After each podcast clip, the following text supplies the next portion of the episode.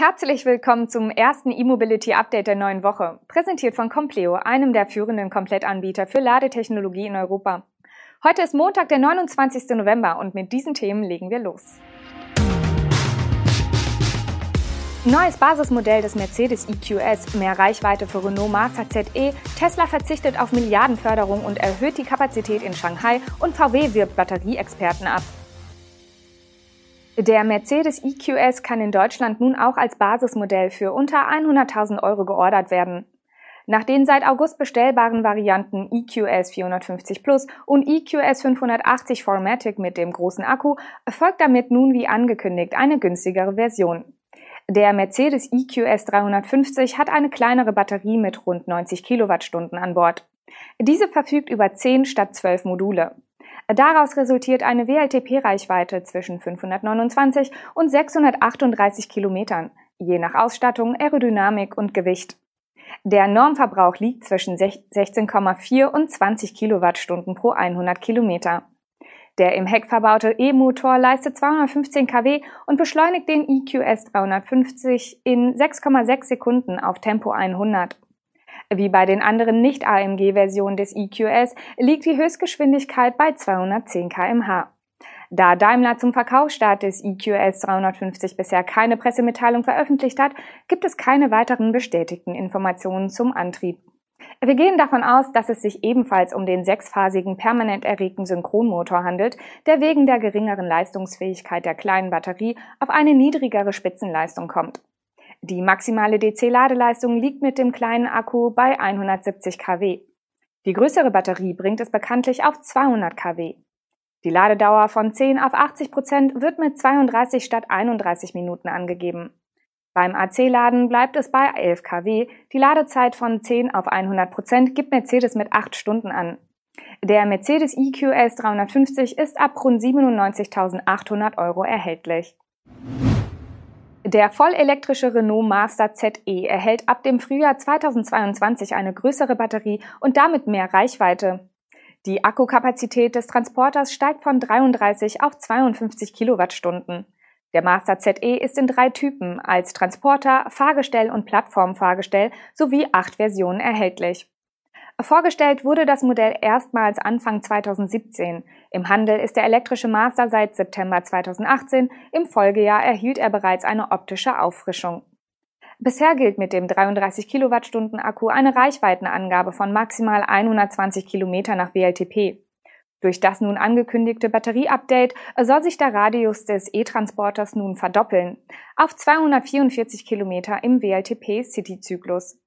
Neu ist zudem, dass der Master ZE schnell ladefähig wird. Bisher sind maximal 7,4 kW AC drin.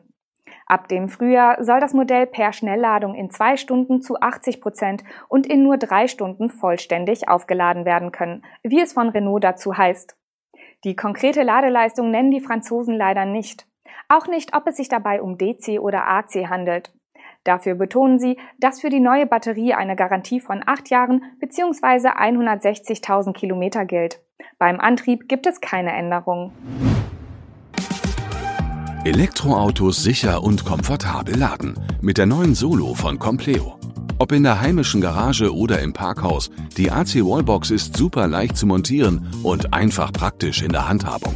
Drei Versionen überzeugen private und professionelle Anwender gleichermaßen. 11 oder 22 kW Ladeleistung, Töne und Lichtsignale, optionale Spiralkabel, FI-Schalter und Überspannungsschutz, Umfeldbeleuchtung und vieles mehr. Bestellen Sie Ihre Solo von Compleo jetzt.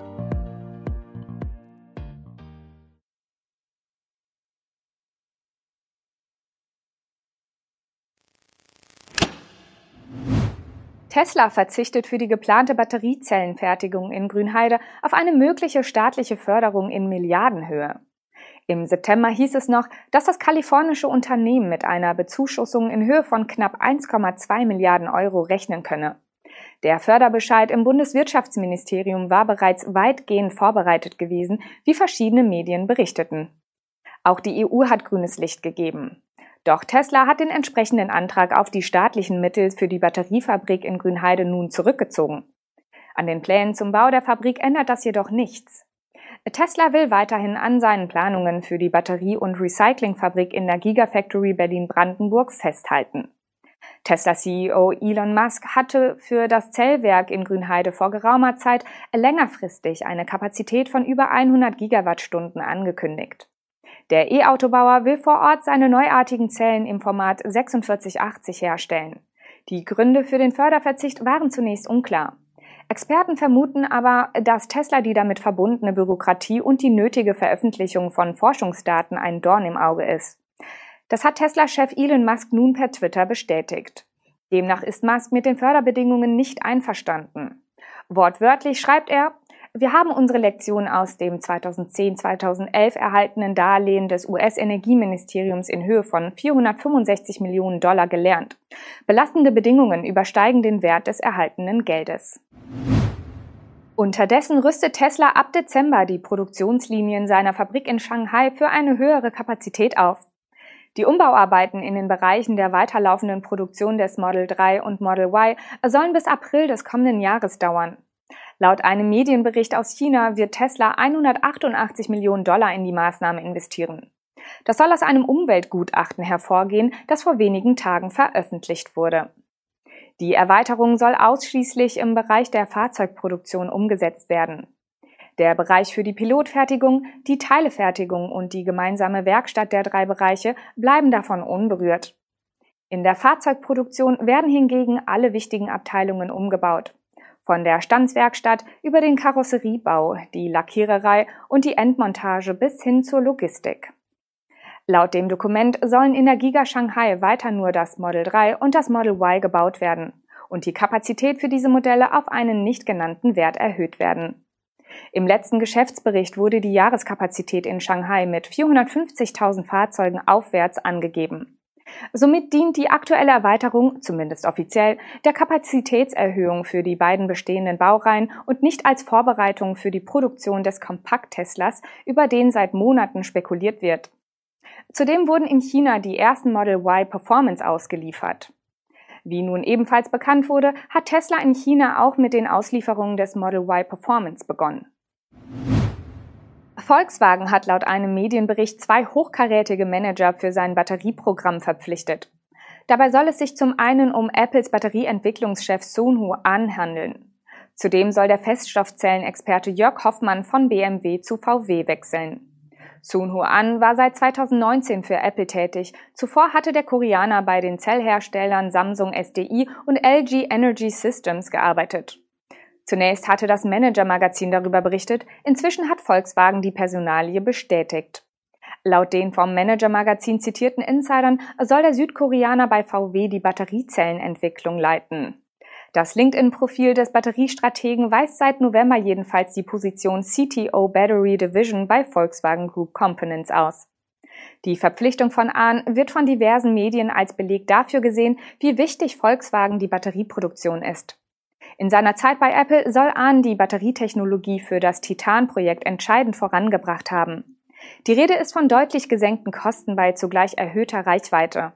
Im Detail bekannt ist jedoch nichts, da es noch nicht einmal Eckdaten zu dem möglichen Elektroauto von Apple gibt. Der bisherige Leiter des Programmmanagements Feststoffzelle bei BMW, Jörg Hoffmann, wechselt dem Bericht zufolge ebenfalls zu Volkswagen.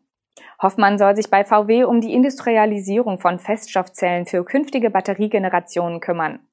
Ahn und Hoffmann dürften künftig wohl in Salzgitter arbeiten. Das war unser E-Mobility Update am Montag, präsentiert von Compleo.